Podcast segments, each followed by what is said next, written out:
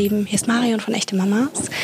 Ich begrüße euch zu einer neuen Ausgabe unseres Podcasts und freue mich heute ganz besonders, eine wirklich tolle Gesprächspartnerin zu haben. Und zwar ist sie selbst Mama und hat einen sehr wichtigen Job. Es ist Frau Dr. Stefanie Merzhäuser, die Kinderchirurgin an der Charité in Berlin ist und außerdem Präsidentin der Bundesarbeitsgemeinschaft Mehr Sicherheit für Kinder. Sie will uns heute erklären, wo die meisten Unfälle passieren, worauf man als Mama oder als Eltern ganz besonders achten sollte und vor allen Dingen, was man tun muss, wenn es tatsächlich zum Schlimmsten kommt. Also wenn euer Kind was eingeatmet hat, was dann in der Luftröhre feststeckt oder wenn es sich verbrüht hat und so weiter. Also diese Erste-Hilfe-Tipps gibt sie uns auf jeden Fall. Und vorher noch, vor dem Interview, ganz schnell noch der Sponsor der heutigen Folge. Und zwar ist das Ariel, beziehungsweise die Firma Procter Gamble, die die Bundesarbeitsgemeinschaft Mehr Sicherheit für Kinder seit Jahren unterstützt.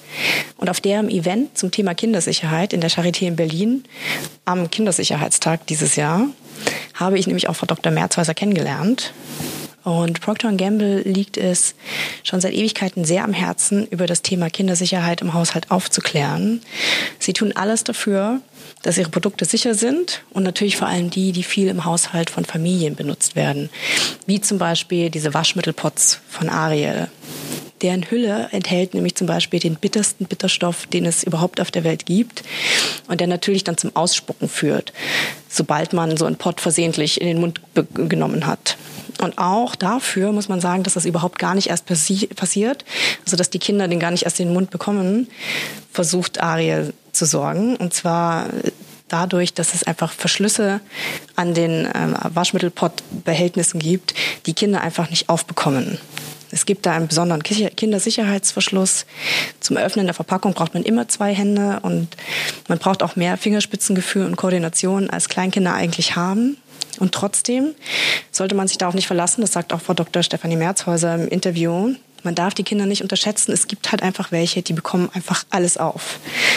Und deshalb muss man sagen, ist der sicherste Platz für Waschmittel und auch diese Waschpots von Ariel der, wo Kinder einfach nicht drankommen. Es gilt immer, unbedingt immer alle Reinigungsmittel und Waschmittel und so weiter gut zu verschließen, also fest, fest zuzudrehen und außerhalb der Reichweite von Kindern aufzubewahren.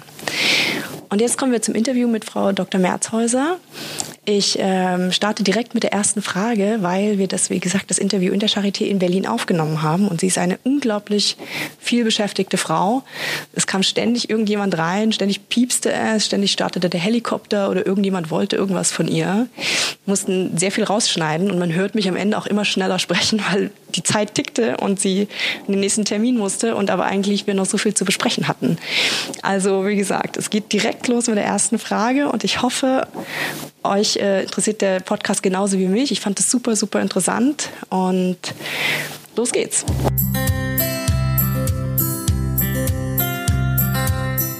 Wo verletzen sich denn die meisten Kinder? Also man hat ja, man denkt ja immer sofort an so Verkehrsunfälle. Ist es eher draußen oder eher drin im Haushalt? Die meisten Leute denken so wie Sie äh, bei Unfällen mit Kindern an den Straßenverkehr. Das ist aber gar nicht der häufigste Unfallmechanismus. Kinder, gerade kleine Kinder, Altersgruppe so von 0 bis 5 Jahren, die verletzen sich am allerhäufigsten zu Hause. Also da, wo wir als Eltern denken, so, jetzt haben wir es geschafft, hier haben wir unsere Ruhe, hier sind wir sicher, da passieren die meisten Unfälle mit kleinen Kindern. Und gibt es ein also gibt es ein Zimmer, an dem am meisten passiert? Man denkt ja immer so das Spielzimmer, wo sie sich am häufigsten aufhalten oder am, am längsten. Oder ist es eher das Bad oder die Küche? Oder? Der gefährlichste Raum im Haushalt ist die Küche.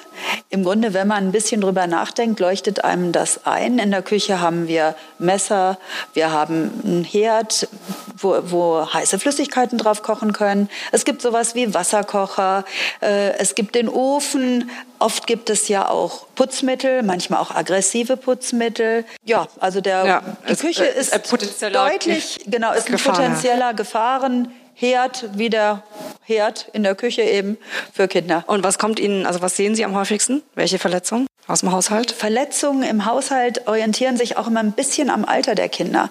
Kleine Kinder nehmen wir wieder 0 bis 4, weil das sind die Kinder, die sich wirklich am häufigsten verletzen, die sind am meisten gefährdet.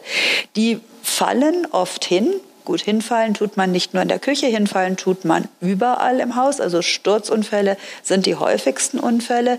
In der Küche verletzen sich Kinder oft mit heißer Flüssigkeit. Und je nachdem, welche heiße Flüssigkeit das ist und auch wie viel heiße Flüssigkeit das ist, kann ein so kleiner Unfall lebensverändernd sein. Ja, das, das stimmt. Man hat natürlich ähm, sehr langwierige also immer Narben, ne? Also das kann man ja gar nicht wieder richtig herstellen, oder? Verbrühung und Verbrennung machen ganz furchtbare Narben. Wissen Sie, ich bin Chirurgin und ich bin auf meine Arbeit meistens ziemlich stolz.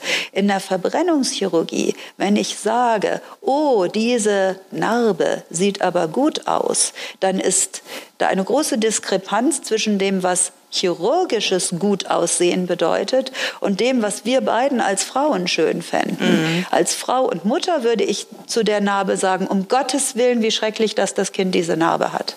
Als Chirurgin sieht die gut aus, aber da ist wirklich eine dolle Diskrepanz. Und Verbrennungen tun unglaublich weh. Ja, das stimmt, das weiß man ja selber schon. Sie haben ja vorher, wir hatten vorher die Pressekonferenz, haben Sie ja erzählt, dass die Kinder tatsächlich, sagen wir mal, eine längere Leitung haben, wo wir so schon zurückzucken, was heiß ist, dann bleiben die mit der Hand dran, oder? Kinder haben eine längere Leitung und die reagieren ja auf Gefahrensituationen häufig auch ganz anders, ähm, als wir Erwachsenen das erwarten. Nehmen wir noch mal ein anderes, ganz anderes Beispiel aus dem Alltag. Sie sind mit Ihrem Kind unterwegs und Sie hören eine Autohupe, Beispiel aus dem Straßenverkehr. Dann hat das für uns als Erwachsene höchste Priorität. Die Hupe eines Autos ist eine Warnung, Gefahr. Ihr Kind filtert aus dem allgemeinen Lärm höchstwahrscheinlich völlig andere Geräusche heraus. Ihr Kind wird in dem Lärm sagen, hör mal, Mami, da bimmelt eine Glocke. Mhm. Das heißt, auch die Bewertung von Geräuschen hat was mit Gefahrenbewusstsein und mit Erfahrung zu tun. Wann kommt denn der Punkt, wo man äh, wo man das gelernt hat, dass so ein Geräusch, also eine Hupe einen äh, erstarren lässt und umgucken, was jetzt ist. Also muss man das ein paar Mal mitgemacht haben und gesehen haben bei den Eltern? Oder wie alt muss man denn etwa sein? Gefahrenbewusstsein wird erlernt. Genauso wie koordinative Fähigkeiten erlernt werden. Die Einschätzung äh, der Umwelt wird auch Gefahrenbewusstsein erlernt. Und man kann erst so ab dem Alter von fünf Jahren anfangen, wirklich Gefahrenbewusstsein zu trainieren. Und das beste Gefahrenbewusstsein, so dieses präventive Denken, das haben wirklich erst die Teenager. Ach Quatsch. So lange muss man auf die Kinder aufpassen. Ja, und dann bei den Teenagern ist es auch noch so, da haben wir dann wieder das nächste Problem. Bei den Teenagern, da zählt dann unser Wort nicht mehr. Meine Tochter ist 18 und wenn ich zu der sage, trag mal einen Fahrradhelm, dann macht das gar nichts. Aber jetzt hat sie einen Freund und der ähm, ist Fahrradfahrer, der hat gesagt, Süße, ohne Helm geht gar nicht. Zack, trägt sie einen Helm. Sein, da zieht es ein bisschen mehr als die Eltern. Aber gut, das ist, kennt man ja aus seiner eigenen Kindheit noch oder Jugend. Ne?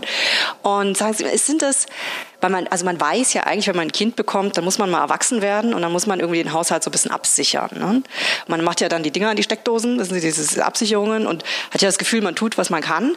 Aber sind das diese Unfälle, die Sie oft sehen, sind das meist so sagen wir mal, unglückliche Umstände, die man hätte, egal wie sicher es gewesen wäre, nicht vermeiden können? Oder ist es eigentlich wirklich, die Eltern gucken nicht? Unfälle sind in 60 Prozent, wenn man grob die Fülle der Unfälle mhm. betrachtet, sind 60 Prozent der Unfälle vermeidbar. Das heißt, dieses wirkliche Unfall als Schicksalsschlag, das sehen wir gar nicht oft. Die meisten Unfälle sind durch vorausschauendes Denken, durch kluge Beobachtung der Lebenswelt des Kindes vermeidbar. Und das finde ich, das nimmt uns Eltern wirklich in die Pflicht. Mhm. Genauso wie wir uns Mühe geben in der Erziehung, wie wir über Ernährung nachdenken, müssen wir auch über Unfallgefahren im Haushalt nachdenken. Aber haben Sie das Gefühl, die Eltern wissen es eigentlich schon, sind nur ein bisschen sorglos oder ist eigentlich das Bewusstsein gar nicht da, was man alles eigentlich machen müsste? Dass man die Sachen alle wegschließen muss? Oder ich glaube, die Wahrnehmung ist unterschiedlich für das, was gefährlich ist und für das, was ungefährlich ist. Wir haben eine Studie gemacht und haben 1000 Eltern befragt, was, wo glauben Sie passieren die meisten Unfälle? 60 Prozent der Eltern haben gesagt, die meisten Unfälle passieren im Straßenverkehr. Dann haben wir die Eltern gefragt, welche Sicherheitsmaßnahmen haben sie zu Hause etabliert? Und da haben die Eltern Sicherheitsmaßnahmen Maßnahmen genannt, die erstmal nur in einem geringen Maße umgesetzt waren und zum anderen gar nicht die häufigsten Gefahrenquellen adressiert haben. Es hat niemand darüber gesprochen, dass er seinen Wasserkocher sicher hinstellt, dass er darauf achtet, dass Kinder keinen Kontakt zu heißen Flüssigkeiten haben. Fenstersicherung wurde nicht erwähnt. Rauchmelder haben nur zwei Prozent der Leute. Also die Wahrnehmung und die Wahrheit, die klaffen da auseinander. Es wundert einen wirklich, ne, weil man ja so eine unbändige Angst ums Kind hat, dass dem nur ja nichts passiert und tut ja gefühlt alles, um es zu schützen und dass dann, also dass einem dann offensichtlich nicht bewusst ist, wie viel im Haushalt passiert und wie viel man machen könnte. Das eben, ne, wir hatten ja Wollen vorher. Sie jetzt eine echte Wahrheit in Ihrem ja, Podcast sagen haben? Sie mal eine echte Wahrheit. Eine echte Wahrheit ist, dass Unfälle nicht in allen Gesellschaftsschichten mit der gleichen Häufigkeit auftreten. Okay, wo, aber woran, also woran macht man das fest? Wir wissen, dass Unfälle auch eine größere Häufigkeit haben in stark belasteten Familien. Mhm. Was sind stark belastete Familien? Das sind Familien, die ähm, große soziale Probleme haben, mhm. äh, Familien mit einem eher geringen Bildungsniveau, äh, Familien, die finanzielle Probleme haben, Familien mit Suchtproblemen, Einelternfamilien. In allen Familien, die diese Risikofaktoren Faktoren aufweisen, ist die Wahrscheinlichkeit, dass die Kinder einen Unfall erleiden, höher. Unfallprävention hat auch wirklich manchmal ein bisschen ja. was mit Geld, also mit mhm. finanziellen Mitteln zu tun. Nehmen wir zum Beispiel Kinderhochstühle. Mhm. Es gibt Kinderhochstühle, die sind wirklich sicher. Diese Kinderhochstühle kosten zwischen 300 und 400 Euro. Aber wie muss so ein die Stuhl Die muss man sich erst mal leisten können. Naja, ja. die wie können nicht kippeln. Ah, okay. Die allermeisten Kinderhochstuhlunfälle passieren, weil die Kinder sich mit den Füßen vom Tisch abstoßen und der Stuhl dann nach hinten überkippt. Oder die Kinder richten sich im Sitz zum Stand auf und fallen dann aus einer höher, größeren Höhe mhm. ähm, hinunter. Und es gibt Kinderhochstühle, die diese Gefahren adressieren und versuchen zu verhindern. Mhm. Die kosten aber zwischen 300 und 400 Euro. Das stimmt. Wir haben auch so einen, der nicht umkippen kann. Hatten vorher einen, der tatsächlich sehr viel preiswerter war, der sehr kippelig war. Den haben wir dann aussortiert, weil wir selber immer da an den Beinen hängen geblieben sind. Ja. Ehrlich gesagt. Und genauso ist es natürlich auch, wenn wir ja. Kinderrückhaltesysteme im Auto. Mhm. Wenn Sie ein wirklich gutes, sicheres Rückhaltesystem, also was man Autositz nennt, mhm. für Ihr Kind im Auto haben wollen, dann sind Sie mit 300 Euro dabei. Und dann bauen Sie mal drei Sitze, wenn Sie jetzt, ich habe drei Kinder, mhm. versuchen Sie mal drei Kinder im Auto adäquat zu sichern. Das ist in einem normalen Wagen nicht möglich. Nee, das, das, heißt, Sie brauchen, wenn Sie die Kinder adäquat sichern wollen, einen fünf bis sieben Sitzer. Ja, das stimmt. Es gibt, ähm, glaube ich, genau zwei Automarken, die, äh, wo man drei Kinder haben kann, sozusagen, ja. und nicht einen Bus braucht. Ja. Das stimmt. Aber liegt es dann tatsächlich eher an quasi an der Qualität des Sitzes und nicht, dass die Leute die Kinder nicht richtig anschnallen? Dachte mal, das, das ist liegt das auch an der Breite des Sitzes. Ah, okay. Die besonders sicheren Sitze sind in der Regel breiter und dann kriegen sie die, sie kriegen sie nicht drei Anschnallsysteme mhm. arretiert. Okay, aber wenn die breiter sind, ist sicherer, weil mehr äh, Aufprallfläche Na, nehmen, oder Sagen wir mal, die übliche Familie wäre jetzt ähm, ein sechsjähriges Kind, ein dreijähriges Kind und ein Neugeborenes. Da brauchen sie eine Babyschale. Dazu, die sind ja relativ breit. Dann brauchen Sie einen Sitz mit einer Rückenlehne für das vierjährige, drei, vierjährige Kind. Der braucht auch eine gute Sicherung und eigentlich sollte eben fünf- oder sechsjähriges Kind ja auch nicht nur auf einer Sitzerhöhung sitzen, sondern auch wieder mit in einem Kindersitz gesichert sein, der ein, eine Rückenlehne hat, mhm. also einen Schalensitz. Sie brauchen im Grunde, wenn Sie drei kleine Kinder haben, drei Schalensitze unterschiedlicher Größe, aber sicherlich hohen Preises mhm. und die dann auch noch nebeneinander passen müssen in einem teuren Auto. Und ist eine, tatsächlich eine Investition, ne? muss man mal sagen. Das ist es auf jeden Fall. Und, und sagen Sie, nur weil Sie auch so meinten, wie gesagt, es ist also Familien, die sehr belastet sind, haben tendenziell auch mehr Unfälle. Es gibt ja auch so ein paar Sachen, wo man so sagt, das ist so ein Luxusproblem, was man sich selbst geschaffen hat ne? dass alle ein Trampolin draußen im Garten haben und alle ein Hochbett brauchen und so. Sehen Sie das häufig, solche Unfälle, oder ist das nicht so häufig? Also Trampolinunfälle haben in den letzten Jahren sehr stark zugenommen. Mhm. Äh, gefährlich sind Aktivitäten, wo mehrere Kinder gemeinsam in, äh, auf Trampolinen springen. Ich will jetzt bewusst nicht irgendwelche Firmen nennen, mhm. aber es gibt ja ähm, so für Kindergeburtstage zum Beispiel die Möglichkeit, dass man in so eine Art Fun-Park ja. geht, wo nur wo ganz viele Trampoline nebeneinander sind und ähm, die Kinder dann nebeneinander dort springen können. Die sind ziemlich gefährlich. Gefährlich sind auch die heimischen Trampoline, wenn dort die Möglichkeit besteht, und die besteht natürlich bei Kindern immer, dass viele Kinder gleichzeitig mhm. springen. Ah, das, ist die, das ist der Gefahrenpunkt, dass die alle gleichzeitig hopsen? Die hopsen gegeneinander, das ist ein Gefahrenpunkt. Und es ist auch gefährlich, wenn Kinder über eine sehr lange Zeit konsequent auf so einem Trampolin rumhopsen. Da gibt es auch so, ähm, dann ermüden die Kinder und durch das Ermüden verdrehen die sich die Beine und haben dann ganz gerne Unterschenkelfrakturen. Ah, okay. Also das, sind die, das ist die Gefahr bei Trampolin ist immer so äh, Unterschenkelbruch. Ja, die Gefahr ist, glaube ich, wirklich Ermüdung. Nicht in dem Sinne, mhm. dass ein, die, die Knochen ermüden, aber mhm. das Kind ermüdet, die Muskulatur ermüdet und dann passiert eben ein Unfall. Ein müdes Kind ist prinzipiell unfallgefährdeter. Ja klar, weil man natürlich nicht mehr so ähm, koordiniert ist, ne? ein bisschen erschöpft ist einfach und äh, ja. äh, nicht mehr gerade die Beine aufsetzt oder was auch immer. Und bei den Hochbetten ist es auch so eine Gefahr. Ich habe das immer, irgendwo habe ich das mal gelesen, dass das so eine Unfallgefahr ist eigentlich. Hochbetten sind sehr gefährlich. Würden Sie das als Kinderchirurgin nicht empfehlen in Hochbett? Naja, wenn man die Kinderchirurgen mhm. reich machen will. Ja. Also ähm, Hochbetten sind gefährlich. Hochbetten sind im Grunde wirklich keine gute Lösung, weil zum einen kleine Kinder gefährdet sind. Kleine Kinder versuchen den älteren Kindern zu folgen, die oben im Hochbett sind. Dann klettert das kleine Kind die Leiter zum Hochbett hoch und fällt dann häufig so etwa aus der Mitte der Leiter schon herunter. Mhm. Bei großen Kindern besteht die Gefahr, große Kinder heißt jetzt die Altersgruppe 6 plus, wo man eigentlich denkt, auch die kannst du jetzt ins Hochbett packen. Auch diese Kinder können im Tiefschlaf aus dem Hochbett fallen und das passiert wirklich häufig. Ach, tatsächlich. Und aber was haben die dann für Verletzungen? Im Kopf oder eher brechen die sich die Ellbogen? Kopfverletzungen. Wenn Kinder aus dem Hochbett fallen, sind es viele Kopfverletzungen und äh, da das eine große Höhe ist, auch gerne mal Extremitätenverletzungen. Also sowas wieder wie Arm- und Beinbrüche. Und, und gut, jetzt unabhängig davon, ob man jetzt ein Hochbett und ein Trampolin hat, aber was sagen Sie denn, was gehört in einen sicheren Haushalt? Diese Steckdosensicherungen oder braucht man die Herdabsicherung? Steckdosensicherung, was braucht man denn? Eine Steckdosensicherung finde ich gar nicht so, so, günstig. Viel wichtiger ist, dass man in jeden Stromkreis einen Fehlermess Fehlerstrommessschalter integriert. Mhm. Also viel besser als Steckdosensicherungen sind Messschalter, die im Strom, in den Stromkreis eingebaut werden.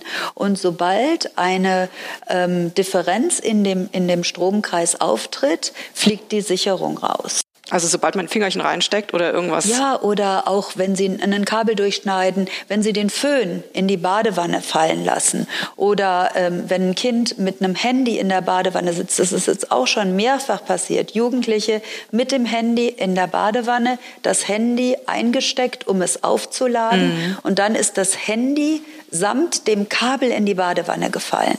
Da erleiden Sie einen Stromstoß, den Sie nicht überleben. Es sei denn, Sie haben diesen Sicherheitsschalter, dann fliegt nämlich sofort die Sicherung raus. Das heißt, diese, dieser Sicherheitsschalter im Stromkreis mhm. ist noch viel besser als die Steckdosensicherung, ja, weil der auf jeden Fall den Stromkreis unterbricht. Mhm. Und Steckdosensicherungen gaukeln den Kindern auch so ein bisschen was vor, dass nämlich eine Steckdose nicht gefährlich ist. Da hätte ich es lieber, dass Eltern ihren Kindern sagen, auf keinen Fall jemals und immer verhindern, dass ein Kind an die Steckdose geht, aber trotzdem haben wir die Sicherheit, haben wir den doppelten Boden, dass wir im Stromkreis diesen Sicherheitsschalter haben. Okay, also liebe, okay, das habe ich verstanden. Und was braucht man noch? Treppengitter oder Fenstergriffe abbasteln oder was sollte man denn noch machen? Also Fenster müssen gesichert sein. Fenster sichern kann man durch ein Schloss, dass man wirklich in dem Türgriff ein Schloss integriert. Das ist eine ganz tolle Methode, denn dann liegt es wirklich nur in der Hand der Eltern, mhm. die das Fenster zu sichern. Natürlich gibt es auch Fenstersicherungen, sodass man ein Fenster nur kippen kann. Auch die sind besser als keine Fenstersicherung. Dann sollte man sich aber auch wirklich genau überlegen, kann das Kind das Fenster erreichen? Wenn also zum Beispiel ein Sofa direkt unter dem Fenster steht, dann muss ich mir natürlich überlegen, kann mein Kind auf das Sofa klettern und dann von der Sofalehne aufs Fensterbrett und dann das Fenster erreichen. Da muss man einfach wirklich den gesunden und auch den kritischen Menschenverstand benutzen. Okay, also die Fenstergriffe sind, also Fälle äh, oder ein Fall aus dem Fenster ist ja offensichtlich auch eine ein große Unfallquelle für kleine Kinder? Fenstersturz ist nahezu immer mit dramatischen Verletzungen verknüpft, weil das eine große Fallhöhe bedeutet. Wenn Sie hier in Berlin im ersten Stock aus dem Fenster fallen, wir haben ja diese wahnsinnige Deckenhöhe von vier Metern, dann fällt Ihr Kind demzufolge auch aus äh, vier Metern höher. Äh, deswegen ist ein Fenstersturz wirklich dramatisch und gefährlich. Grauenvoller Vor Vorstellung. Okay, also man hat die Fenstersicherung, diesen Schalter im Stromkreis und was, was gibt es noch irgendwas? Also außer natürlich die Putzmittel oder die Waschmittel? Na, bleiben wir ruhig nochmal ja. bei den Sturzunfällen. Okay. Balkon. Jetzt mhm. im Sommer möchte ich wirklich immer noch mal auf Balkonsicherung hinweisen. Keine Balkongitter. Gitter bedeuten für Kinder eigentlich, dass das erkletterbar ist. Ein Balkon sollte entweder mit einer Wand verschlossen sein als Brüstung oder nur vertikal verlaufende Stangen, die so sind, dass der Fuß des Kindes und der Kopf des Kindes nicht dazwischen passt, mhm. aber auch nicht so eng, dass das Kind es erklettern kann. Mhm. Also da sollte man sich wirklich gut überlegen, wie man einen Balkon sichert, denn auch vom Balkon fällt man ganz schön in die Tiefe. Aber haben Sie das häufig, so Fenster- und Balkonstürze? Oder ist das unglaublich selten? Es ist nicht unglaublich selten. Also ähm, wir hatten in Berlin in diesem Jahr schon ähm, vier Fensterstürze. Davon war einer tödlich und zwei waren mit geringen Verletzungen. Ein Kind war auch schwer verletzt. Mhm. Na gut, das ist natürlich relativ viel. Es ist ja erst noch nicht mal ein halbes Jahr rum, ne? muss man ja, sagen. Und es ist eine Stadt in Deutschland. Ich rede ja immer, kann ja immer nur über meine Berliner Zahlen reden. Da gibt es ja noch so und so viele andere Städte. Also Fenstersturz ist nicht selten. Okay. Und, äh, und sagen Sie noch mal was zu diesen, also was man ja auch immer eigentlich nicht so richtig im Blick hat, sind so die Waschmittel oder die, keine Ahnung, Putzmittel oder sowas. Das muss man auch, also man muss einfach immer dran denken, es wegzustellen, oder? Ich meine, gibt es irgendwas, was man was nicht, kann man irgendwas anderes machen? Also es gibt so Dinge, die einfach, ja. wo man sagt, okay, früher waren sie giftig, heute ist es gar nicht mehr so schlimm, heute ähm, schäumt es halt ein bisschen und gut ist oder man kann es retten oder ist es immer noch wirklich was, was sie häufig sehen und was wirklich dramatisch auch enden kann? Ich glaube, als erstes sollte man sich wirklich überlegen, ob man ein aggressives Putzmittel überhaupt benötigt. Und da, schon bei der Kaufentscheidung kann man sein Kind schützen, indem man sich zum Beispiel gegen Rohrreiniger, gegen Backofenspray und gegen aggressive Putzmittel das entscheidet. Ist also das ist das Gefährlichste, diese ätzenden Rohr, Deswegen habe ich die zuerst genannt. Genau, Backofenspray ist sehr aggressiv. Rohrreiniger, ähm, also auch diese ganzen Putzmittel fürs Badezimmer, die schäumen äh, und die ja auch wirklich aggressiv reinigen sollen, die reinigen auch, das tun die. Mhm. Dem Anspruch werden die gerecht.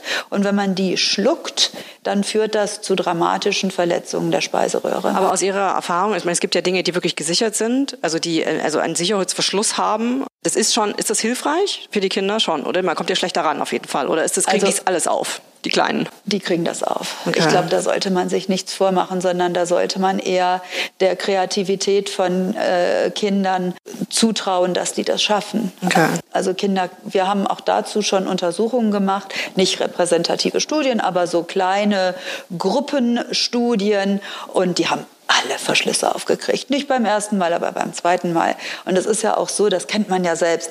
Beim ersten Mal geht der Sicherheitsverschluss noch schwer auf und auch wir Erwachsenen tun uns das schwer. Stimmt. Aber beim zweiten oder dritten Mal, na ja, dann geht schon ein bisschen immer besser. Ausgeleiert ist die Sache dann schon wissen, das stimmt. Es gibt ja so ein paar Unfälle, wo alle so einen Horror davon haben, die aber relativ häufig im Zweifel dann im, im Haushalt vorkommen.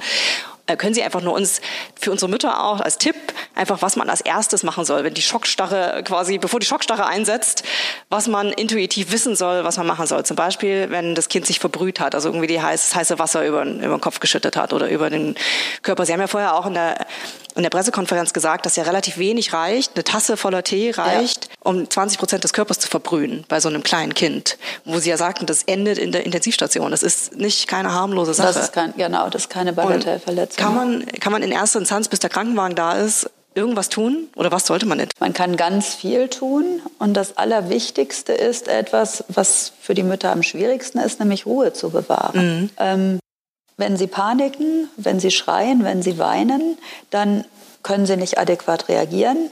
Sie verunsichern ihr Kind, das sich verletzt hat, das Schmerzen mhm. hat, noch zusätzlich. Also ist mein allererster, wichtigster Tipp, Ruhe bewahren und das Kind beruhigen. Ja. Dann sollte man reagieren, natürlich. Man sollte äh, die heiße Flüssigkeit vom Kind entfernen. Okay, was macht man denn mit, wenn die Klamotte an der Haut klebt? Abmachen oder drauf Trotzdem erstmal ausziehen. Okay, ausziehen. Ähm, dann ins Badezimmer gehen und mit lauwarmem Wasser abduschen. Kein kaltes Wasser, kein Eiswasser, ähm, kein Quark, kein Mehl. Wichtig ist, mit lauwarmem Wasser abduschen. Und wie lange? Warum kein kaltes Wasser? Ja, sagen Sie. Kaltes Wasser führt dazu, dass die Kinder zwar im allerersten Moment vielleicht weniger Schmerzen haben, aber Kinder kühlen ganz schnell aus. Mhm. Und es hilft auch der Verletzung nicht, wenn sie die kühlen, sondern die Blutgefäße, die werden durch das kalte Wasser ganz eng. Was wir aber wollen in dem Moment ist eine gute Durchblutung, damit die Hitze aus dem Gewebe ah. wegtransportiert wird. Okay. Und deswegen ist es günstig, wenn wir von außen lauwarm abduschen, die heiße Flüssigkeit entfernen und und gleichzeitig den inneren Abtransport durch die Blutgefäße nicht behindern. Okay, und wie lange sollte man das machen? Also nur kurz oder schon bis der Rettungswagen kommt sozusagen? Ich würde erstmal wirklich ganz in Ruhe, bis die kompetente Hilfe kommt, lauwarm abduschen und versuchen, die ganze Situation zu beruhigen.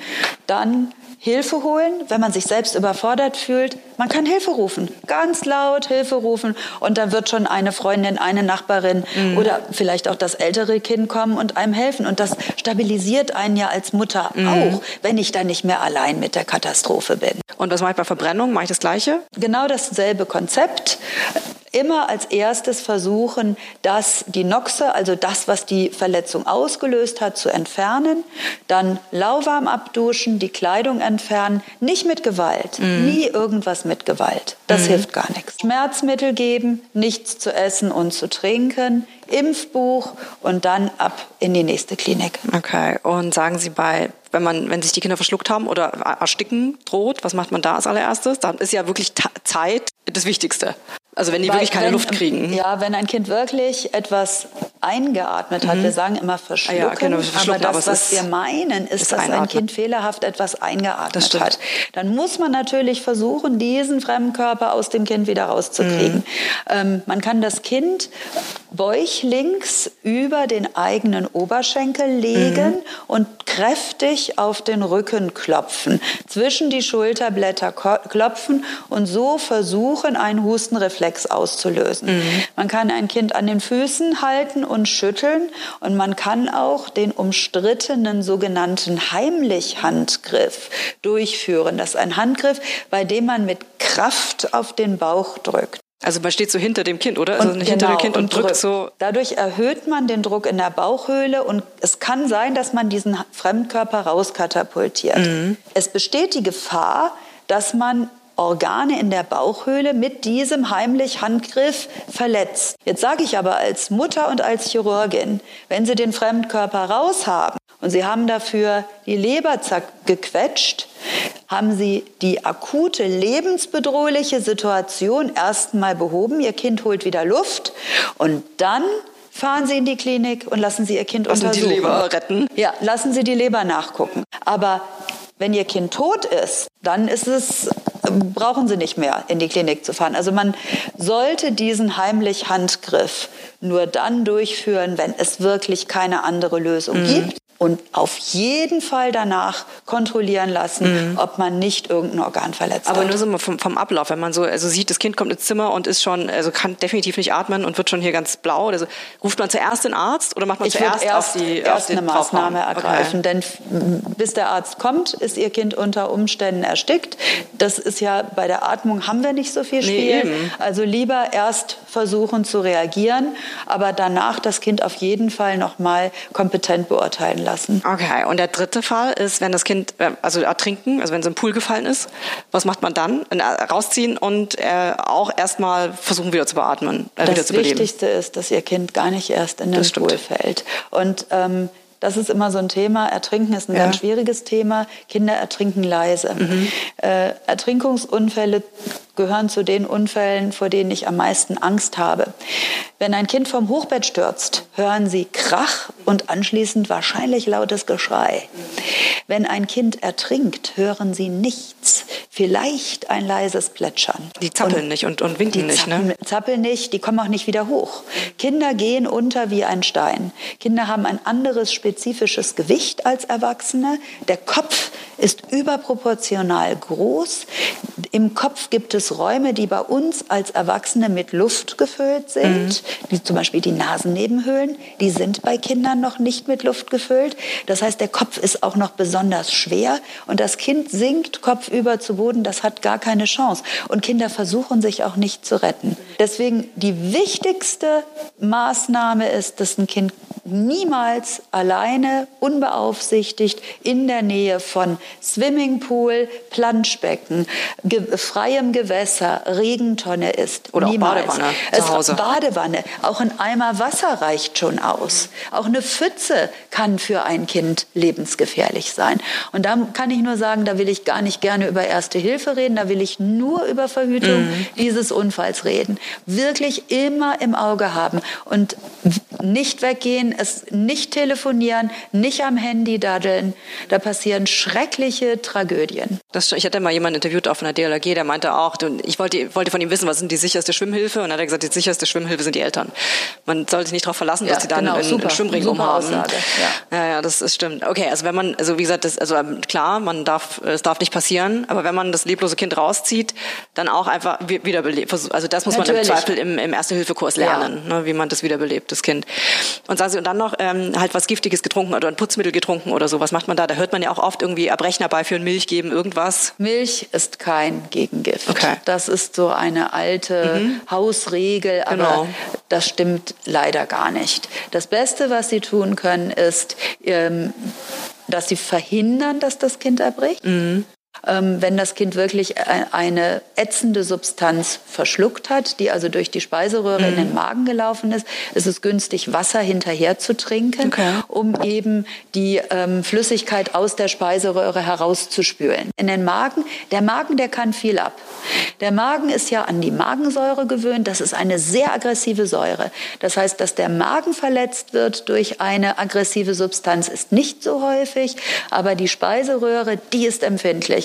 Und auch die Mundhöhle ist empfindlich. Also den Mund ausspülen mit Wasser, ausspucken und dann wirklich möglichst auch kein Wasser mit Kohlensäure, sondern ein stilles Wasser, gerne ein Leitungswasser. Es muss ja kein äh, Trinkwasser. Also Leitungswasser hat in Deutschland nahezu überall Trinkwasserqualität. Okay, vielen Dank, Frau Dr. Merzhäuser. War sehr, sehr spannend, äh, sehr informativ und ähm, ich danke Ihnen für das Interview. Das hat totalen Spaß gemacht und ich hoffe, dass viele Mütter zuhören und sich trauen, ihr, ihren Haushalt nochmal kritisch unter die Lupe zu nehmen und dass sie sich auch trauen, erste Hilfemaßnahmen zu ergreifen. Es ist immer besser, man versucht's, als dass man nachher dasteht und sagt, hätte ich doch mal was getan. Und empfehlen Sie aber schon, jedem einen Erste-Hilfe-Kurs zu machen, wenn man ein Kind bekommt? Ich würde auf jeden Fall sagen, Erste-Hilfe-Kurs auffrischen. Und es gibt auch wirklich, äh, auch bei uns bei der Bundesarbeitsgemeinschaft Mehr Sicherheit für Kinder, gibt es eine Erste-Hilfe-Broschüre, die so geschrieben ist, dass man die Maßnahmen Maßnahmen auch wirklich in einem normalen Haushalt umsetzen kann. Die kann ich eigentlich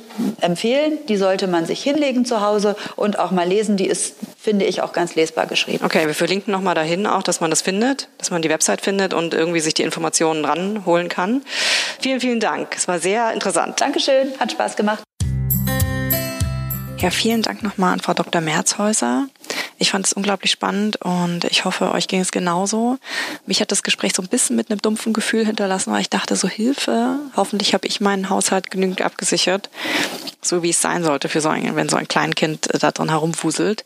Weil man denkt ja doch immer, es geht schon alles gut, es wird schon pass nichts passieren, aber am Ende, wenn es passiert, dann ist das Drama natürlich riesig. Und vor allem, wenn man Frau Dr. Merzhäuser so sprechen hört und ich habe sie vorher ja auch in der Pressekonferenz zum Kindersicherheitstag gehört. Die Unfälle, die sie täglich sieht, es ist, es ist ihr wirklich so schlimm, was sie auch sagt, wie schnell das gehen kann, wie schlimm die Verletzungen für so kleine Kinder sind. Gerade eine Tasse Tee, dass die 20 Prozent eines Körpers von einem Kleinkind verbrühen kann und wie, wie die Kinder leiden, wie furchtbar schmerzhaft sowas ist. Wie gesagt, sie hat es sehr plastisch erklärt, auch in der, in der Pressekonferenz. Mir wurde es da ganz anders und ich kriege da wirklich Gänsehaut, wenn ich drüber nachdenke. Deswegen finde ich das wirklich super, dass sie so ausführlich darüber erklärt. Ob, sie will ja keine Angst machen, obwohl natürlich dieses Wort, das ist alles gefährlich, gefährlich, gefährlich, das fällt ja so oft. Aber sie meint halt auch wirklich, die größten Teil der, der Unfälle liegen daran, weil die Eltern nicht gucken. Und da müssen wir uns wirklich an die eigene Nase fassen und wirklich schauen, dass unseren Kleinen nichts passiert, ohne extrem übervorsorglich zu sein und dafür zu sorgen, dass sie sich überhaupt nichts mehr trauen. So soll es natürlich auch nicht sein. Aber wie gesagt, man muss schon ordentlich aufpassen. Und in diesem Sinne, ich hoffe, euren Kindern und euch geht's immer gut. Und wir hoffen, ihr hört auch beim nächsten Podcast wieder rein. Schreibt uns immer gerne unter Podcast echte Mamas Ideen, Kritik, gerne auch, wenn ihr was gut findet. Wir freuen uns von euch zu hören und bis zum nächsten Mal. Tschüss.